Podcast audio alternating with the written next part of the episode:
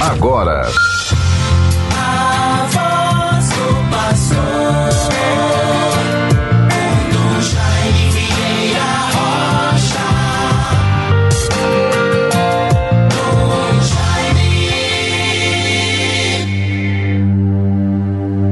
Velarei sobre as minhas ovelhas, diz o Senhor. Chamarei um pastor que as conduza e serei o seu Deus. Conforme o profeta Ezequiel 34, versículos 11, 23 e seguintes. Meus bons ouvintes todos, irmãos e irmãs, Rádio 91.9 FM, a sintonia do bem na vivência deste dia 4 de novembro de 2021. Estamos vivendo a primeira semana deste mês.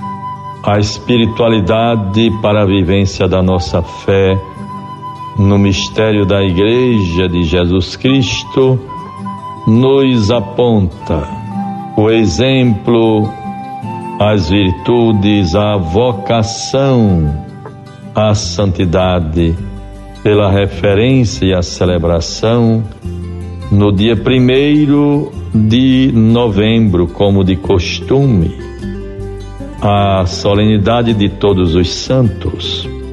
Portanto, a igreja triunfante diante da glória de Deus. Para nós, como no Brasil, não temos o feriado religioso no dia 1 de novembro, essa solenidade passou para o próximo domingo. Normalmente na igreja é assim, quando há uma solenidade na liturgia, portanto, uma celebração de nível solene importante para a vida da igreja e dos fiéis, sendo em dia de semana, essa celebração é transferida para o domingo seguinte. É o que vai acontecer com o nosso primeiro de novembro passado, solenidade de todos os santos. Dia 2, é, celebração e memória de todos os fiéis falecidos. E agora nós vamos vivendo plenamente já ah, o caminho da palavra de Deus, do Evangelho, da vida da igreja, neste mês de novembro, em sua primeira semana. Hoje, neste dia 4, quinta-feira, celebramos uma memória importante, significativa, que nos traz a consciência da história da igreja, sempre aberta e atenta para sua própria renovação, porque celebramos São Carlos Borromeu, bispo, que viveu no século XVI, foi arcebispo de Milão, na Itália, desenvolveu em uma vida relativamente breve intensa atividade pastoral consumindo suas energias no empenho ascético da espiritualidade, da contemplação, na caridade e na reforma da igreja.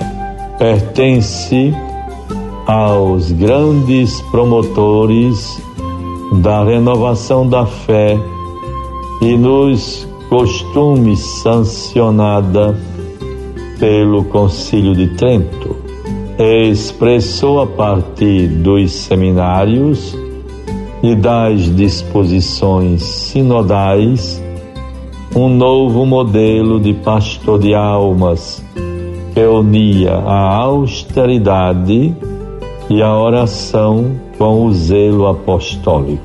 Então, isto é muito importante, bons ouvintes. É importante esta referência a Trento que contribuiu muito para a vida da igreja, lançando bases sólidas e referenciais para o seu caminhar. E assim a igreja, com muita atenção, vai fazendo seu percurso. de acordo com a realidade presente, sem perder a referência fundamental às suas verdades de fé, ao legado dos apóstolos, a doutrina dos apóstolos, o evangelho, vai a igreja caminhando, a, fazendo a sua travessia num tempo de mudanças de uma sociedade ultramoderna, mutável, de modo tão rápido que quase não podemos imaginar ou prever o que seremos em poucas décadas. O importante é que esta reforma é, acontecida no século XVI, nós estamos no século XXI, serve também de referência, não para permanecermos no passado, mas para estarmos abertos às mudanças que o Espírito impõe e suscita para a vida da igreja. E, por exemplo, o momento atual que nós estamos construindo, o Sínodo dos Bispos, convocado pelo Papa Francisco, para se desenvolver a partir de 2021 até 2023. E há uma fase muito importante para a qual todos nós devemos nos voltar, manifestar o nosso interesse, a nossa participação. É a grande consulta que a igreja quer fazer aos fiéis leigos.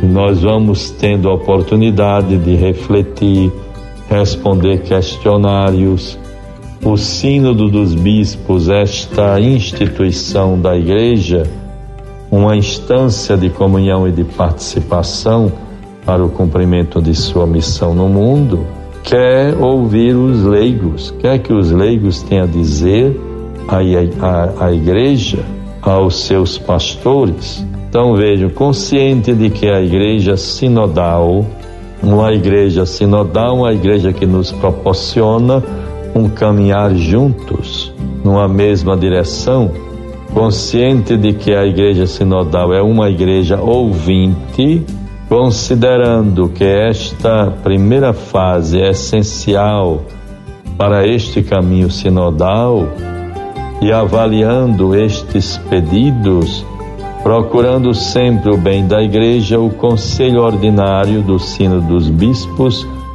decidiu prolongar-se até 15 de agosto de 2022 o prazo para a apresentação dos resumos das consultas das conferências episcopais das igrejas em toda parte do mundo. Então vamos compreender isto. Estamos vivendo a fase sinodal das dioceses, das paróquias a escuta dos leigos.